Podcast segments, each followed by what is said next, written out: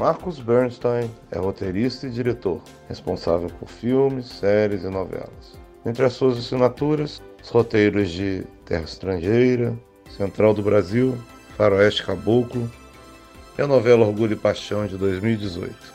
A gente bateu um papo e ele contou sobre essa trajetória marcada pela versatilidade e pelo talento. Eu sou Gustavo Gontijo e volto já já com mais um episódio de Diálogos Virtuais.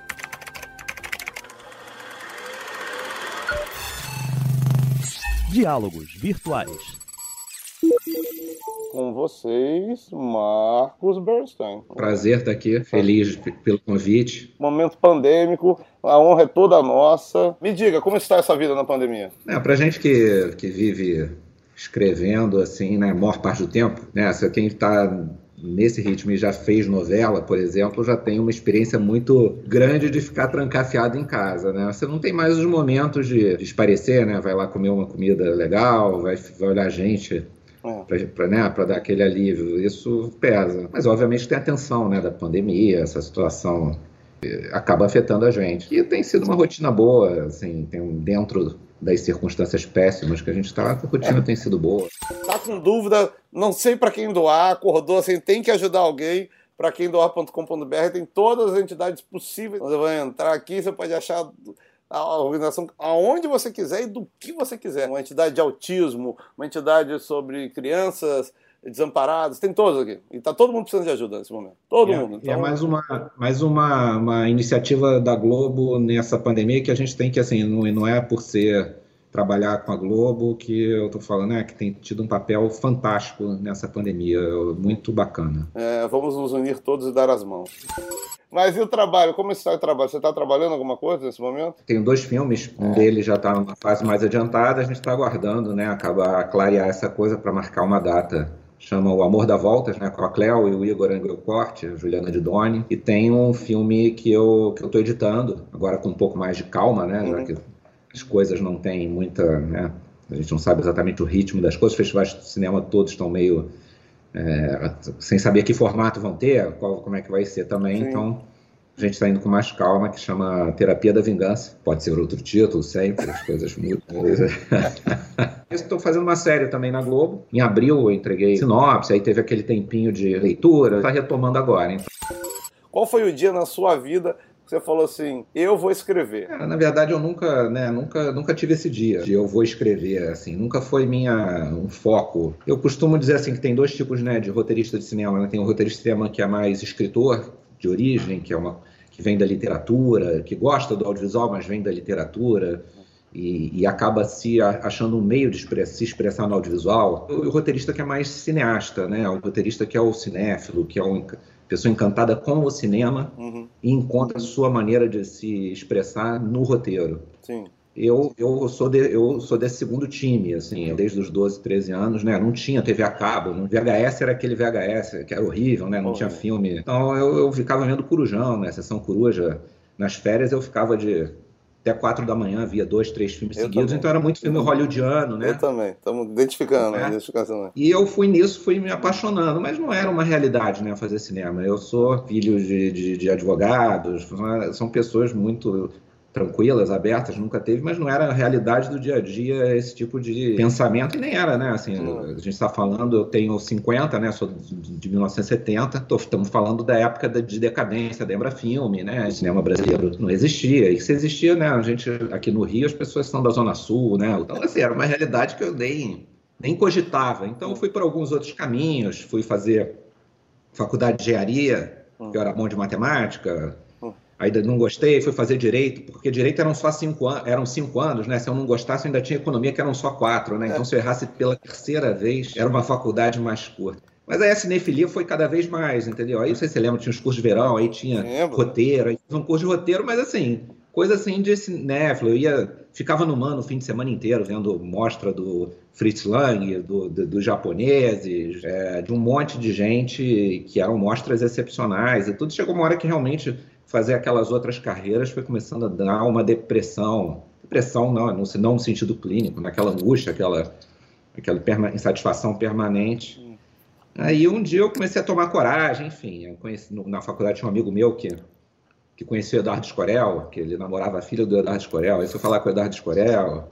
Aí eu falei, não, é agora. Eu tinha 22 anos, eu falei, ou é agora ou não tento mais, né? Assim, 22 anos, você ainda pode arriscar, mente, né? Assim, eu tinha família de classe média, então, mas dava para correr esses riscos, né? Apesar do certo medo que dá, aquela coisa. Aí eu comecei a correr atrás, aí eu parei de frequentar a faculdade de Direito, eu continuei, fiz um acordo lá com meu pai, falou, não, você faz o que você quiser da tua vida, mas pelo menos termina a faculdade. Já paguei até metade, faz até o final. Eu falei, não, tudo bem né? Tira o AB, quem sabe se tudo der errado, você faz um concurso, aquelas coisas. Aí eu fui, comecei a, a procurar workshops, fui numa filmagem do, do, do, do, um comercial do Murilo Salles, não sei o que, fui, fui parar e tinha pouco curso, né? Naquela época não tinha curso de cinema. Não tinha nada. O cinema é uma, é. uma coisa do século XXI no Brasil, né? Sim. Você tinha UF. Tinha UF e acabou. E você tinha, era só UF, né? Eu não conheci ninguém, né? Eu conheci o Eduardo, aí o Eduardo me arrumou mas nesse sentido foi bom, que eu conversei com o Eduardo. O Eduardo, Eduardo é aquele cara realista, né? Ele falou: você tem certeza, direito é tão bom, fica no direito. Aí, mas ele me arrumou um estágio com o Coutinho. Foi maravilhoso, que eu fui fazer aquele boca de lixo do Coutinho. O Coutinho passou muitos anos no Globo Repórter, né? Sim. né? E eu acho que ali marcou um começo da volta do Coutinho ao cinema. Apesar desse documentário não ser para cinema, mas eu me parece que logo depois ele veio com começou a vir com os filmes dele. E o Coutinho, um gênio, né? Do nosso documentário, figuraça, cara maravilhoso. Né? Ele é um gênio, é um gênio. E aí eu fui numa filmagem né, na Boca do Lixo, não sei o que. Então fiz, fiz uns curtas. E tem, na verdade, o primeiro curta eu esqueci de citar. Primeiro, eu fui num curta do Marcos Gutmann, também um cineasta. Estava na minha turma de direito. Hum. E uma vez a gente se encontrou. Eu vi que o Marcos tem dois metros de altura, né? Hum. Meio desengonçado. Aí uma vez eu estava no MAN e vi aquele cara grande, né? Ele não era muito da minha turma, assim, ele fazia algumas matérias comigo na faculdade, mas aí eu olhei aquilo, ele, ele era inconfundível, né? E aí descobri que ele morava no mesmo condomínio que eu, tinha o mesmo nome que eu, fazia direito. E, e, era cinéfilo e ele estava terminando o primeiro curta dele. E aí o Marcos me convidou para ir no set do segundo curta dele. Isso foi antes, meio que antes disso tudo ali. Vamos ser, eu, tô sendo, eu fui injusto com o Marcos, vou me retratar aqui. E aí eu sempre fui, né, Caxias, eu era apaixonado por cinema, aquela paixão reprimida. Pô, descobri, o cara falou, aí eu falei, pô, mas vocês estão filmando onde? Aí ele falou, estamos filmando ali no final do recreio, que na época era uma zona meio deserto. Era uma né? duna. Aquela, era uma duna. Aquela, aquela rua do canal que dá lá na, na prainha, lá, não Sim. sei o quê.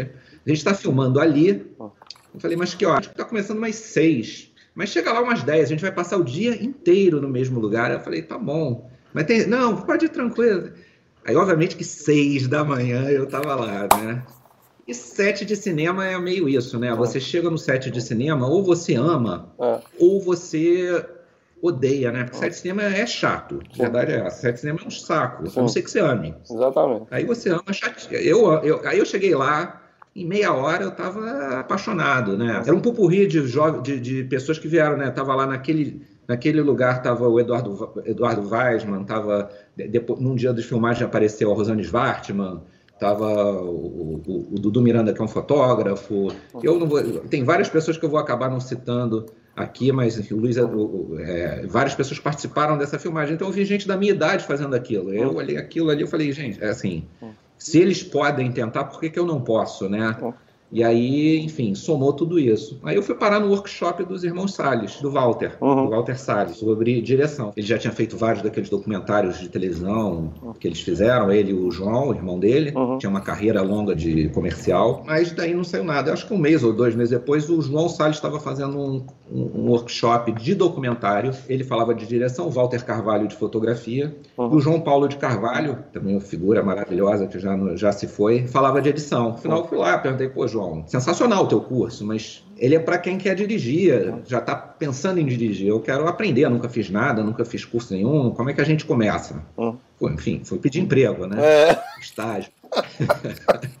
Mas ele foi muito legal. Aí ele deu o telefone da, da produtora, eu liguei. E aí ele eu fui lá conversar e comecei a estagiar lá. Eles estavam finalizando o, o, Caetano 50 anos. Eram cinco episódios de uma hora sobre a vida do Caetano, sobre os 50 anos do Caetano, dirigido pelo Walter e pelo Zé Henrique Fonseca. E o último capítulo era um filme que o Caetano escolhia. Ele escolheu Deus e o Diabo, né? Foi aí eu comecei. Não, eu, isso eu sei bem, porque aí eu comecei a acompanhar lá, né? Ah. E aí eu ficava horas lá, né? Não é que eu acompanhava. Eu morava na ilha de edição, né? Eram duas equipes editando, ficava num turno, aí no outro dia eu ficava no outro turno, né? Para ver como é que era editar, aprender como é que era editar, para conhecer as pessoas, os grupos, né? As pessoas diferentes, fazer contatos com o Zé Henrique, com não sei o quê. Eles começaram a ver que eu era um cara que tava insistindo, né? Eu tava ali.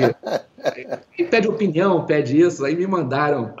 Na época hum. era fita, né? É. Era, né, os filmes eram fita, passavam Sim. em fita. Tinha dropout, né? Não era Sim, dropout. dropout. Aí eles falaram, não, já que você tá aí, você leva o original aqui da, em vídeo do, do Deus e Diabo, você, a manchete vai copiar, vai exibir a cópia. Aí você tem que verificar o original enquanto tá copiando e depois você tem que verificar a cópia para ver se tiver dropout na cópia, você tem que fazer nova cópia. E aí eu já tinha visto Deus e Diabo, mas eis que eu vi Deus e Diabo duas vezes seguidas. Hum num cubículo, né, de um metro por um metro, assim, no escuro, com a cabeça para cima naquele monitor, né? É uma obra-prima, né? Mas não sei, não sei se eu ainda verei Deus e o Diabo de novo na minha vida.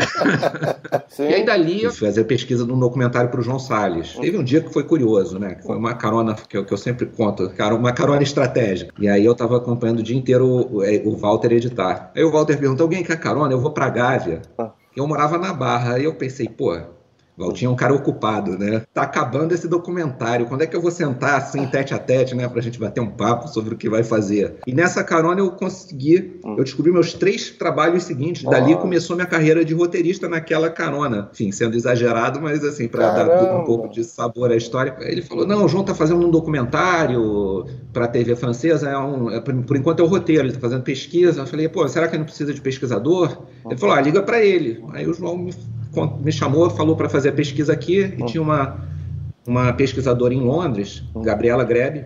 É, ao longo da pesquisa, o João generosamente chamou a mim, a ela, foi generosamente mesmo, porque chamou a mim, ele tinha a menor necessidade de chamar a gente para escrever o roteiro com ele. João, é escritor, escreve belíssimamente bem e era uma coisa de texto que era muito pessoal, o olhar deles sobre o olhar deles de documental era muito, é muito pessoal, né? O João depois uhum. fez Santiago, ele, né, já os, acho que já o China, já, já a América, que eram documentários sobre países, já eram muito pessoais, mas uhum. depois ele foi tornando cada vez mais pessoal. Então acho que foi muita generosidade, assim, ele chamou a gente, a gente ficou, a gente ficou umas semanas num apartamento que eles tinham, que ele tinha, que ele usava de escritório. Uhum. E a gente ia lá todo dia, ficava os três escrevendo. Foi, foi sensacional, aprendi, foi muito bacana. Foi meu primeiro roteiro oficial, primeiro dinheiro de roteiro. É sempre, né? A gente, a gente que é operário do, do, do, do audiovisual, é isso, né? O primeiro dinheiro. Dá muito orgulho, ganha, é muito orgulho. Aí, aí eu participei do João e Antônio. E nesse momento o Walter começa a falar de terra estrangeira. E aí a, a, Globo, a Globo teve uma participação indireta na minha vida positiva é. nesse momento. O Walter tinha feito um roteiro, a Daniela Thomas, que era muito parceira dele, uhum. fez a direção de arte, o João Antônio. Eu trabalhei com ela como assistente de produção de arte e a gente foi conhecendo, sei que aí ela não tinha gostado muito dessa primeira versão. O Valtinho resolveu contratar o Jorge Furtado. Olha! E aí, aí eles iam chamar o Jorge. Aí fizeram. Aí eu falei, pô, queria, queria, falei, será que eu posso participar aqui, né, como, como assistente? Uhum. Acompanhar as reuniões de roteiro, queria ver como é que se faz um roteiro de cinema. Né? Eu nunca tinha participado. Falou, não, vamos. Eu fui, aí fui, tava na reunião, primeira reunião que eles fizeram com o Jorge lá, e eles adoraram, o Valtinho ficou animado. O Jorge tava, né? O Jorge aquilo que vocês falaram na entrevista. Jorge tinha vindo do Ilha das Flores. Ilha das Flores, obviamente, é um, uma obra-prima. O Jorge era um pouco, né? O Jorge era o cinema brasileiro. Era o novo. Era novo, que, é. tava, que, dava estímulo, né? E ele estava lá, a gente fazia. E aí eu voltei, eu já falei isso com o Jorge. Uhum. O Jorge, não sei se lembra muito bem. Eu falei, eu falei, Jorge, obrigado, Jorge. Porque você. Aí o Valtinho começou a correr atrás do Jorge, o Jorge desapareceu. O Jorge não, não, não conseguia mais falar com o Jorge. Foi o Guel que você conheceu, aí, não foi? Desistiram do Jorge. Tempos depois eu descobri que o Jorge foi para Globo naquela época. Eu falei, que bom, que bom.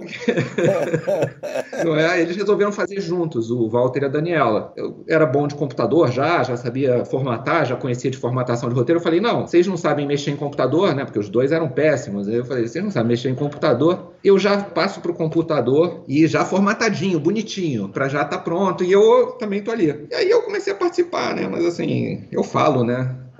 Sim, dá para ver, né? Eu falo, né?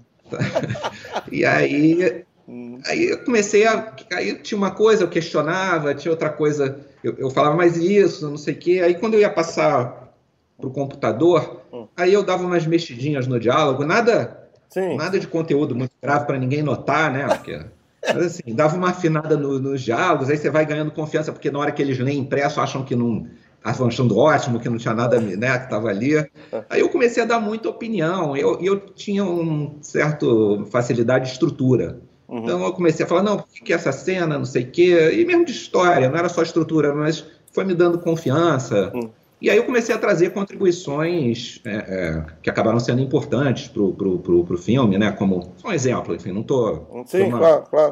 falando como um jovem roteirista tentando achar seu espacinho, né? Terra Estrangeira é- é- se passa na- na- na- na- nas vésperas do plano Collor, Sim. uma senhora, Laura Cardoso, a vida inteira economiza, classe média baixa, mora em frente ao minhocão, baixa, média, média, Uhum. que mora ali em frente ao minhocão, mas não tinha dinheiro, viajar no exterior era ainda mais difícil. E tem um plano Collor, ela entra em crise e acaba morrendo. Uhum. E, e ela tem um filho que, que quer ser ator, enfim, está lidando com os primeiros testes. E originalmente ela ia para uma viagem de turismo. Hein? Aí eu comecei a ganhar, não, por que, que ela não é uma imigrante, que, filha de imigrantes, que Sim. quer ir conhecer a terra dos pais no final da vida? Então comecei a ganhar confiança. E lá, enfim, foi o processo, os três ali, Uhum. eles mais um pouco, né? Eles eram né, os diretores também, Sim. enfim. Foi, foi um roteiro muito curioso, né? Quem, quem faz roteiro, ele, começou, ele começou dessa ideia Hum. e também começou de imagens, né? O Walter, não sei quem, quem, quem viu o filme, lembra da imagem do navio encalhado. Sim. É, É, um- linda. Aquela fotografia é linda. Terço final do filme, né? Que eles estão em fuga, eles param numa praia deserta que tem um navio encalhado, um navio lindíssimo. Aparentemente o Walter viu essa foto desse navio encalhado Hum. e aquilo inspirou ele. E ele estava em Portugal, foi para Portugal e começou a tirar fotos Hum. em preto e branco de vários lugares interessantes de Lisboa, de Portugal, e ele fez um álbum. E aquele álbum nos acompanhou durante a feitura do roteiro como uma referência imagética. Olha. E a gente volta e meia voltava para aqueles que já tinha um mood, já tinha aquele clima, né? O Walter, eu acho que nessa época tinha uma ele tinha um encantamento muito grande com os filmes do Wim Wenders, do, do, do é, esses filmes europeus de, de, de arte, especialmente o Wim Wenders que tem, né? Aquele filme que se passa em Portugal, que é preto e branco Uhum. e tudo isso. E a gente começou a ver aquilo e a gente resolveu que a- o filme ia ter aquele clima e que e a gente brincava que era o nosso filme B, né? Que a gente, Uhum. afinal, depois a gente botou uma história, né, do, do, de um tráfico de diamantes. Então Sim. tem toda uma coisa meio filme B. Samuel Fuller também, Sim, né? muito. Que, que, que, foi incorporado esse espírito, né? Então o filme e o filme tem um pouco né, essa alma, né, de filme B realizado de uma maneira muito carinhosa, muito Muito. É cuidado- artesanal. Se eu fizesse meus dois primeiros filmes Terra Estrangeira e Central do Brasil, eu já aposentava, nem trabalhava mais, ia, sabe? É, No uma- Brasil a gente não pode fazer isso, É. né? Se fosse nos Estados Unidos ia chegar aquele chequinho anual, né? de- anual de royalties. Quando eu entrei como assistente no roteiro do Terra Estrangeiras, o Walter me mostrou essa, essa pequena história, que basicamente o começo do Central do Brasil, que eram umas três páginas. E eu li aquilo eu- no alto da minha ignorância, né? Mas uma ignorância sábia, no caso, porque eu li aquilo e falei, nossa, que história linda é essa? Eu não sabia nada de nada, né? Enfim, eu sabia como cinéfilo, mas nunca tinha feito nada. Mas aquilo ali, aquela história, aquela premissa daquela mulher que escreve cartas e para analfabetos e leva esse menino, era tão bonita, tão interessante. Uhum. E eu me encantei. Eu falei, porra, Walter, isso aqui é incrível. Você vai ganhar canes, falei eu. Feliz, né? Quem não fica feliz? Não importa quem diga isso para você, né? Pode ser o quinto estagiário do filme, ele não entender nada de cinema. Se ele falar isso para qualquer um de nós, a gente vai falar, ô, legal. Aí ele falou, não, vou dar para fulano de tal. Eu falei, é, fulano de tal? Eu falei, é, tem certeza? É, não, ele é genial. E era um cara genial. Não, se ele, ele conta essa história, ele é genial mesmo. Eu sou fãzaço dele. Enfim, quem era eu? Eu só falei, fiz esse comentário. Aí passa um ano e meio depois, já está editando Terra Estrangeira, eu estou fazendo uma outra produção, para a qual eu levei João Emanuel. E foi tudo uma, equação muito boa. Pra, que- quem não tá sabendo aqui, é o João Manuel Carneiro. É, que eu e ele fizemos o roteiro do Central. E aí o João virou amigo, não sei o quê. Aí um ano e meio depois eu tô fazendo esse documentário, eu era produtor. Cruzei com o Walter na, na, na- na escada do. do- Sempre o Walter. Eu tava lá direto, né? Eu tava lá. Eu era o jovem animado da, da, da produtora. Mas eu não via ele há um tempo, porque ele tava fazendo 500 outras coisas. Eu tava produzindo esse documentário com o Tom Jobim. Nossa, que foi- sonho, hein, cara? Isso foi a coisa Meu mais Deus. maravilhosa, uma das coisas mais maravilhosas Nossa. da minha carreira foi isso. Meu Deus. Eu fiz esse documentário com o Tom. Nossa. Assim, nos últimos seis meses de vida do Tom. Meu Deus do céu. Um dos meus maiores ídolos, um dos caras que eu mais admiro nesse país é Tom Jobim. Mas aí eu cruzei com, com o Valtinho e perguntei, e aquele, aquela história linda? Ah, acabou não dando certo, não indo adiante. É. Porque eu falei, é, Valtinho, eu tinha te falado, né? Uhum. Não sei se ele ficou... Uhum. A gente já fez terra estrangeira, tinha sido uma experiência boa. Eu não sei se pesou mais a experiência boa ou ele ter ficado um pouco assim, pô, vai dizer que. Ele falou, então por que não faz você? eu falei, claro! Aí o, Pô, era tudo que você estava esperando, né? Era tudo que você pedia, pediu a Deus. Era... Não, eu juro, eu juro que eu, eu não pergunto. Olha que assim, a carona, a carona foi premeditada, vai parecer que eu sou um, um grande estrategista, né? Mas assim, eu tenho de vez em quando você dá aquelas hum. atos de, de, de, sabedoria, de lucidez e toma atitudes boas. Mas eu juro que eu, essa daí eu realmente eu não eu não imaginava que ele ia falar isso, uhum. nem fiz para isso. Eu falei mesmo porque era linda a história, mesmo. Uhum. Ele falou, eu, claro. Aí ele falou, ah, liga para Daniela, faz com a Daniela. Olha. Thomas. Uhum. Aí eu liguei para Daniela, a Daniela, ah, não, não, agora eu não vou poder, não, não, não dá, não sei o quê. Eu falei, ah, Valtinho, Daniela, Daniela não, não, não vai poder. Uhum. Ele falou, não, eu tenho uma escritora que vai ser perfeita. Uhum. Eu falei, não sei, será que é a pessoa perfil. Eu tenho uma pessoa que eu sei que vai ser, que, que, que tem tudo a ver, que a gente tem uma parceria, é um amigo meu. Não, não, não, não, não. Aí, enfim, aí ele não topou e deixou a coisa morrer. E eu estava produzindo esse documentário com o Tom. Uhum. E, o, uhum. e o João Emanuel queria muito fazer cinema, fazer. Né? E aí eu falei, não, é, aí ele estava me pedindo, me arruma um estágio, não sei o quê. E eu, a pessoa que eu queria chamar era o João, que a gente tinha feito essa parceria muito legal. Sim. O João conhecia muito o interior do Nordeste, ele tinha viajado muito por lá. Uhum. Então era uma, era uma dupla coisa boa da gente fazer. Uhum. E eu me achava ainda pouco também, ainda, né, ainda para fazer sozinho, né, uma coisa assim, me, me aventurar a, a, propor isso, não achava que, uhum. que era o momento. Uhum. E eu gosto de escrever em parceria, até hoje eu faço muita parceria. Sim. Sim, sim, sim. Se você olhar meus, meus créditos, eu tenho muitos parceiros sim. ótimos, não sei o quê. Tem alguns filmes, né, como Chico Xavier, como Somos Tão Jovens, que eu fiz sozinho o roteiro, mas eu, eu gosto muito de, de ter parceiros. E aí, aí o João estava querendo e eu queria apresentar ele ao Valtinho também, né, para ver se convencia ele de fazer o roteiro. Aí eu botei o João de assistente de produção, né. João é um desastre, né? Como, João é um desastre como assistente de produção. Não tem a menor cara de assistente de produção, João Manuel Carlos. É, zero, não. Ele era péssimo, né? O João dava mais trabalho, dava mais trabalho do que ajudava nisso. Mas o João tanto insistiu que o roteiro, hum. que o roteiro do documentário precisava, que a gente podia fazer melhor, que não estava legal, que era de, nem lembro de quem era, enfim, tinha um lá um roteiro, uma proposta, né? Hum. Do tema, não sei o quê, que aí a gente acabou assumindo, e o Flávio Tambellini topou que a gente fizesse o, o, o roteiro, aí eu e o João fizemos o roteiro, e a gente virou é, roteirista desse projeto. Quando foi apresentar o roteiro lá na Videofilmes, o Valtinho era o produtor do filme. Uhum. E aí a gente foi apresentar o Valtinho. O Valtinho imediatamente é, curtiu o João. Uhum. Eu falei, é ele com quem eu queria fazer o Central. Uhum. Aí ele falou, então faz. Aí a gente estava lá fazendo o negócio e a gente começou a fazer, né, pô? Uhum. E, aquela, e é isso que eu disse, assim, aquela ideia já nasceu especial. Então a gente já sabia que assim era a nossa chance. Uhum. E Valtinho tinha feito Terra Estrangeira, que estava maneiro. As coisas, a gente, a gente, a gente é, é a chance da nossa vida uhum. esse projeto. E o Valtinho tinha uns três projetos. Ele falou: eu tenho três projetos, quero, vocês têm que passar na frente da fila, não sei o quê. E ele tinha, né? E não eram três projetos qualquer, né? Era um projeto com a Fernanda, outro projeto era com o Milor, que era o roteirista, outro não sei o quê, e a gente ali, né? E a gente falou, não, a gente tem que fazer que essa história é boa, não sei o que, tarará. E a gente começou a fazer. E a gente falou uma vez aí, ah, Valtinho, a gente está pensando em fazer isso, isso. Não, não fala nada, me surpreendam. Olha que, que legal e que peso. É, exatamente. Aí ficamos aí, João, e a gente começou a desenvolver. E na casa do João, hum. a mãe do João era uma crítica de arte muito importante, Lélia Coelho Frota, hum. e ela tinha muita arte popular, não sei o quê. E, curiosamente, ele tinha um, ela tinha um quadro do, da Central do Brasil, um quadro naif. E a gente, a gente ia trabalhar na casa do João, que era mais tranquila. E a gente estava sempre trabalhando com o quadro do, da, da Central do Brasil ali.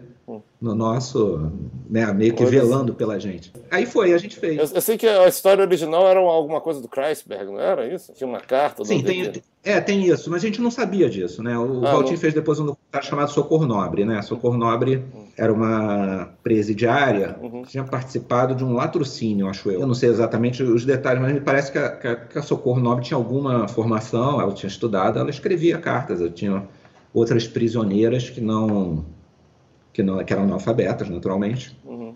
E ela ajudava essas mulheres a escreverem cartas para as suas famílias, para os seus namorados, para enfim. Uhum.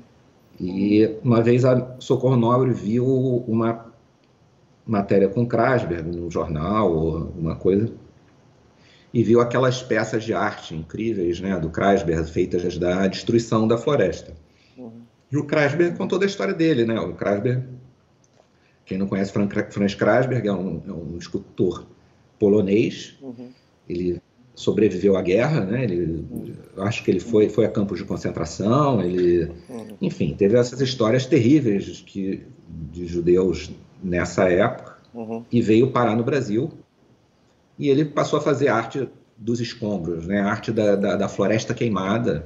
E ele contou essa história de que ele se encontrou ali no Brasil, né, assim, que, a Socorro Nobre viu naquilo uma história de superação, de ela que tinha se envolvido nessa situação poder ter uma segunda chance na vida.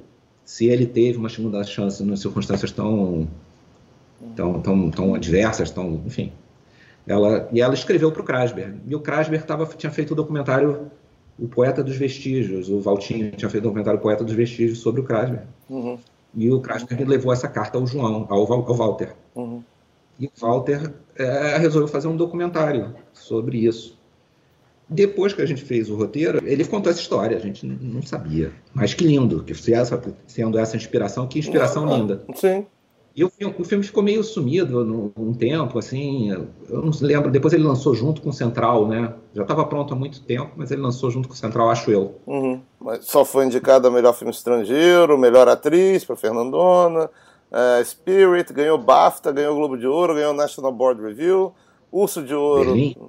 Urso de Ouro em Berlim e Urso de Prata para Fernandona. Que coisa, é. hein, cara? Como é que foi para você que não que era que era o um cara saindo da Tijuca, nem sabia como é que você. como é que foi passar por esse circuitão aqui todo de prêmios? Você, como é que foi? Você incrível. foi? É. é incrível, né? É. Assim, felizmente eu já tinha a noção de que isso pode, tudo leva a que isso possa ser uma experiência única na sua vida. É. Sei, né? Espero que ainda tenha outras. Já tive outras experiências maravilhosas depois disso, mas você sabe que é um teve, teve. é um filme especial, né? Sim. É um filme, mas obviamente nenhuma foi com essa dimensão, né? O Central é incrível, né? Uhum. Eu estava vendo o Braulio falar, né, que ele foi a Los Angeles, né? Uhum. E o motorista do Uber, não é isso? É. Que era jovem, tinha visto. A gente, eu viajei com meu, minha família, minha mulher e meus filhos, a gente foi para Atacama ano passado, eu acho. Uhum. A gente estava Aí, sei lá, pega esses visitas guiadas, né? Uhum. Que você vai para lugares. Aí a gente pegou uma visita guiada lá para o alto, que era o lugar mais alto que tinha. Uhum. A gente está no lugar mais alto do Atacama, estamos tomando nós comendo lá a refeição que o guia oferece. Isso lá pelas, não sei o que ele pergunta, o que que faz, não sei o que eu falei, ah, faço filme. E e ele não era não era novinho, que nem o uhum. motorista de Uber, mas ele não, mas não era, ele devia, mas devia ter uns 30 anos sei lá. E aí a gente está nesse lugar, ninguém, né? A gente está no alto aquela entre um Ande, entre um morro dos Andes e outro, né? Hum. Não passa ninguém, frio, um gelo. E aí ele fala, fala, não, fiz um filme. E hum. Central é esse filme que você vai nos lugares mais inesperados, alguém viu e se emocionou e se encantou. Hum. Aí, eu, aí eu falei, não, faço cinema no Brasil. Ah, que legal. Eu falei, ah, você conhece cinema brasileiro? Ele, Conheço, já vi bastante, não sei o quê. Aí eu falei, quais filmes você gosta mais? Aí ele falou, não, tem esse, tem aquele, tem Cidade de Deus. Mas o que eu gosto mais é Central do Brasil. Um filme. Oh. Aí eu falei, ah, escrevi. Aí o cara, ah, você escreveu. Eu ser um, né, porque eu podia não ter falado, mas assim, tem um lado que você gosta disso, mas também você sabe que outra pessoa vai ficar feliz, né? De, é. ele foi muito legal. A gente ali no meio do nada, o cara ficou assim, surpreso. Eu também fiquei, né? Porque é muito legal o cara Pô. dizer, né? Não, é, isso é, né, o Brasil tem essa coisa desintegrada da América Latina, né? Então, Sim. você está no, no, alto lá do Atacama vendo. É muito legal. Em que momento vocês souberam que era Fernando Montenegro? O que, que vocês já escreveram já pensando nela ou vocês nunca souberam que ia ser Fernando? Não, ao contrário. A gente escreveu desde o primeiro, desde o do argumento. O difícil foi se livrar dos nomes delas, porque o argumento era Fernanda e Marília, era o nome dos personagens. Porque o Valtinho disse, vai ser Fernando e vai ser Marília. Aí era o Valtinho, a gente acreditou, né? É. aí, aí, a gente escreveu como Fernando e Marília, Olha. só lá para o segundo, terceiro, não sei exatamente quando, a gente deu o um nome, porque tinha que ter nomes personagens, mas sempre foi. Sempre foram Fernando e Marília. Olha, e é mais fácil escrever já sabendo o rosto ou é mais difícil? Ah, com duas atrizes maravilhosas dessas é muito melhor, né? Porque é. você já e a gente fica olhando a, atriz, né, tentando entender também, né, o que que você, que que vai ser o ponto mais preciso, né, que elas vão fora serem brilhantes, poderem fazer qualquer coisa, você ainda vai e joga a favor, né? É, é. E, não, maravilha, imagina. E quando eu vi o filme pronto, né, eu não participei das filmagens, quando eu vi o filme pronto, eu no começo comecei, tive medo, inclusive. Eu ficava vendo a atuação da Fernanda, porque a gente tinha feito ela escrota com o menino, né? É. A personagem Sim. adora bruta com o menino, mas ela fez mais. Hum. Aí eu vi ela, sai daqui, moleque, sai daqui. Eu falei, caraca, como é que ferrou? Como é que vai terminar esse filme? Essa mulher é, essa mulher é indesculpável, né? Caraca, aí chega naquele final com aquela carga emocional que, né, que trouxe ela fazendo, hum. e aí ela dá a volta por cima. É, ah, é um dos momentos mais maravilhosos da carreira Sim. de quem está atrás das câmeras é quando vê isso acontecer, né? É, é, é, isso é mágica pura, né? Sim, e o filme todo, né? Tava, tava, eu, a primeira vez que eu vi, eu falei, nossa, isso da filme, esse filme vai, vai longe. Você de repente foi para a novela e eu não sei, assim, como é que você aceita, assim, porque a demanda de trabalho de uma novela é uma coisa louca. E eu acho que para quem faz cinema que está acostumado a fazer duas horas ou série, para mim é tipo você corre 100 metros e de repente te mandam correr uma maratona de 20 dias. Você ia a São Paulo correndo. Como é que aconteceu isso? Vou fazer uma novela. A novela é isso, né? Esse diálogo com esse universo gigantesco de pessoas e essa linguagem que era da minha parte da minha vida e da vida de todo mundo que me cercava também. E eu queria ver qual era e achei que era bacana. Aí eu fui fazer, aí fiz a novela. Aí eu estava fazendo essa série lá, esse episódio das brasileiras, aí a Alicia Manso me chamou para fazer a vida da gente com ela. E, pô, você está na Globo, né? Todo mundo cresce vendo novela. Eu cresci vendo novela nos 80. Falei, não, Ari, então vamos fazer, tá ótimo. Eu acho, caramba, falar para tanta gente. E eu tinha essa ideia do, do Além do Horizonte. E eu pensei, ah, não é uma ideia típica de novela, mas passado no interior da Amazônia, uma vila, e comecei a achar que podia ser legal. Aí eu comecei a bolar aquilo, chamei o Carlos Gregório, que tinha feito o, o, o participado, né, tinha feito a vida da gente junto, né, também. E a gente ficou muito amigo, parceria muito legal. E ele achou um barato também, a gente foi. Aí eu encontrei com o Ricardo Waddington, que tinha dirigido a cura, que eu já tinha esse relacionamento, estava lá, e eu falei, olha, tem, ah, tô, tô querendo uma novela. Aí eu apresentei, aí eu falei para ele mais ou menos, eu falei, aí a gente, aí eu resolvi fazer, se eu não me engano, eu fiz uma sinopse e fiz dois capítulos. Agora eu não, enfim, né, memória às vezes falha, eu não sei exatamente a ordem, mas acho que eu fiz logo um o piloto, o, primeiro capítulo e o segundo, e o, o Ricardo adorou. Hum. Aí a gente levou para o Manuel Martins e ele também adorou. Ele até falou: não, acho o primeiro capítulo ainda é melhor que a sinopse, isso que me convence. Uhum. Aí a gente fez, foi uma novela feita meio a toque de caixa, assim, porque em menos de seis meses estava no ar. Quando o João perguntou se eu queria ir para Globo, por que não? Claro, é um lugar legal. E aí é isso, aí eu virei autor de novela também. Oh, e... Que coisa. E aí eu. Aí o Silvio virou, né? O Silvio virou o nosso, nosso chefe e, e aí eu vim com outros projetos. Aí eu tive essa ideia do Orgulho e Paixão. Hum. Eu fiquei pensando que que eu tinha apresentado um outro projeto que tinha umas coisas mais complicadas. Eu entendi. O Silvio falou, ele gostou até um certo ponto. Depois ele falou não, Acho que não, não, acho que essa não, não, não, não vai. Faz, aí eu fiz outra. Aí eu pensei, não, ele tem razão no que ele falou lá. O Silvio é muito preciso. Eu, sei lá, estava vendo, vi alguma coisa, eu me lembrei, eu pensei, por que, que ninguém nunca pegou esses personagens da Jane Austen, que são tão maravilhosos, tem tudo a ver com novela, uhum. mas de altíssima qualidade, Sim. por que ninguém nunca pegou Isso aí eu comecei. E Orgulho e Preconceito é, a, é a, talvez dos livros dela, né? Ou que seja mais. que tem uma unidade mais forte narrativa, né? Tem uma história central, uma espinha dorsal mais clara, as outras são um pouquinho mais soltas, não sei o que. E é a história que todo mundo gosta mais, assim, né? Que tem mais encantamento, até por isso, porque ela. E aí eu comecei a falar, não, mas que eu, pegar um livro no ritmo que novela hoje em dia, se fosse uhum. há 30 anos, talvez eu fizesse pudesse fazer uma novela inteira com um livro só da Jane Austen, né? Uhum. E, e, basear mesmo. Mas no ritmo que novela hoje em dia, eu peguei cinco livros, eles não, duram, não duraram duas semanas de história. Né? Na verdade, você pega os personagens é. e as premissas. É. E a partir de alguns elementos, você vai construindo e vira uma novela naquele universo, aquela coisa, e depois vira o teu universo, vira o teu, o teu negócio. Aí eu comecei a misturar as histórias, não sei o quê. Aí eu mandei para o Silvio a proposta. Hum. Aí ele respondeu: Você tem certeza que você gosta desse que você quer fazer esse universo? Se você tem certeza, faz aí a sinopse. Hum. Eu falei, eu tenho. Eu acho que ele achou muito feminino, muito romântico uh -uh. e não sei o que. Mas eu estava amarradão. E eu via isso, eu faço meio que. Eu gosto da versatilidade. Então já vai fazer. Aí eu chamei o Vitor, que já tinha feito Além do Horizonte comigo, e o Carlinhos. E aí a gente fez. Foi, e foi muito legal. Eu vi que a Juliana Pérez, que é também nossa parceiríssima no Orgulho, Orgulho e Paixão, e tá, tá, tá aí, fez um trabalho lindo, ela, a Flávia Bessoni, então era uma equipe, nós, Sim, nós quatro, integradíssima, assim, um, um, uma delícia. Não, e... e aí a graça, assim, uma das graças de fazer a novela também é isso, você pode fazer muitas coisas, assim, que você faz dos teus encantamentos. Onde é que eu ia fazer um musical? No cinema brasileiro, em qualquer coisa. Taquei no meio da novela. E a Flávia Bessoni que fez as letras, as montagens, não sei o que, que fez, ela fez genialmente. Mas assim, a gente teve a ideia e fez. Então, assim, novela também tem isso. Tem esse negócio de você conseguir se comunicar com muita gente de uma maneira.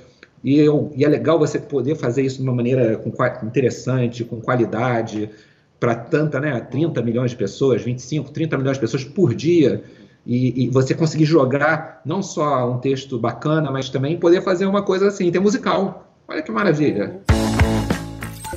Bate bola. Um lugar para escrever. Em casa, na sala de casa. Fiz um roteiro desses roteiros aí, eu fiz com minha filha no, pequena no colo, chorando no meu colo. Então, enfim, já tinha passado mais difícil. Dia ou noite? Já foi noite, hoje em dia é mais dia, até o comecinho da noite, mas não dá mais. Virar, virar a gente vira, né, quando precisa mesmo. Sozinho ou na sala de redação? Eu normalmente escrevo sozinho ou com meu parceiro, eventualmente junto comigo, mas também já escrevi sentado, um sentado, outro em pé, troca de lugar, um escreve, o outro fala, e não sei o que. Já escrevi cada um no seu lugar, aí já escrevi dividindo cenas e depois trocando cenas, escrevendo a versão final juntos. Hoje em dia, hoje em dia, assim, novela, de um modo geral, eu escrevo o que eu tenho que escrever sozinho, mas eu tenho, eu coordeno é, é, as pessoas e cada, cada membro da equipe tem suas tarefas delimitados e a gente faz muitas reuniões, especialmente antes da novela estrear, muita reunião para todo mundo ficar no mesmo diapasão, para ser legal, para trocar ideia, para aquilo. E durante a novela você acaba tendo um ritmo muito intenso, as reuniões, você acaba fazendo as reuniões quando tem momentos, não, agora a gente tem que sacudir o que vem por, daí por diante, vamos pensar coisas juntos. E aí eu escuto, não gosto muito de escrever junto, não. Assim, a gente troca ideias, não sei o que, depois a gente decide caminhos e vai em frente. Serializado ou episódio? Acho que tudo pode ser legal, mas serializado tem uma coisa mais natural. TV ou cinema? Os dois. Filme, série ou novela? Eu diria que novela faz, fez muito parte da formação, filme é primeiro amor, série é um amor atual. É escrever ou dirigir? Os dois, alternar, uma hora uma coisa, uma hora outra. Drama ou comédia? Mais pro drama, né? Uma comédiazinha de vez em quando. Beatles ou Rolling Stones? Beatles. É Tom Jobim ou João Gilberto? Tom. Cazuza ou Renato Russo? Renato, mas Cazuza é legal. Hitchcock, Truffaut, Felino Bunhão? Hitchcock Truffaut. Spielberg, Coppola, Scorsese ou Jorge Lucas? Coppola. Olha só. Um livro. Tem tantos, né? Assim, mas o Dom Casmurro, porque o mundo merecia ler Machado como ler Chekhov, né? É, sim. Uma novela. Vale tudo. É, um filme. O recente Araquiri, do Kobayashi, que é sensacional, mas assim, se é filme da. Talvez o filme. In the Mood for Love é o meu filme mais encantador. Deus te deu os poderes supremos para você montar sua sala de redação para escrever a maior série da história sobre a história. Você pode. Você tem poderes supremos, você pode reviver os autores mortos para trabalharem com você. Quatro autores aí para escreverem essa série que nunca mais será esquecida. Ah, tem os roteiristas icônicos, né? Uhum.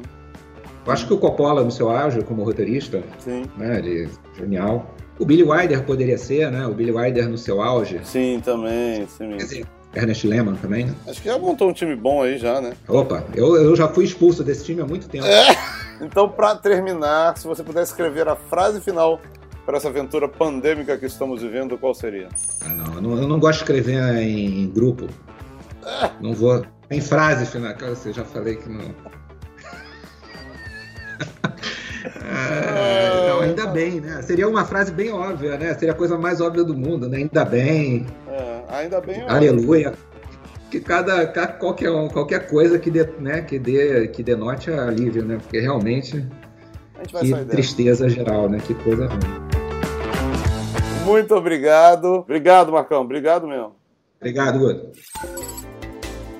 Espero que vocês tenham gostado do nosso episódio de hoje do podcast Diálogos Virtuais. Você pode escutar pelo G-Show ou também nas principais plataformas de podcast. É só procurar por Diálogos Virtuais. No G-Show, além do nosso programa em áudio, você pode assistir aos melhores momentos em vídeo dos nossos diálogos. Tá tudo em gshow.com/podcast. A edição do podcast e dos vídeos é do incrível Chico Couto. A produção do conteúdo no G-Show é do Eduardo Wolff. E para ajudar quem está sofrendo com a pandemia do novo coronavírus, acesse paraquemdoar.com.br. Lá, você se conecta com quem está trabalhando para combater e prevenir os impactos dessa doença na vida dos brasileiros. Até a próxima. Saúde.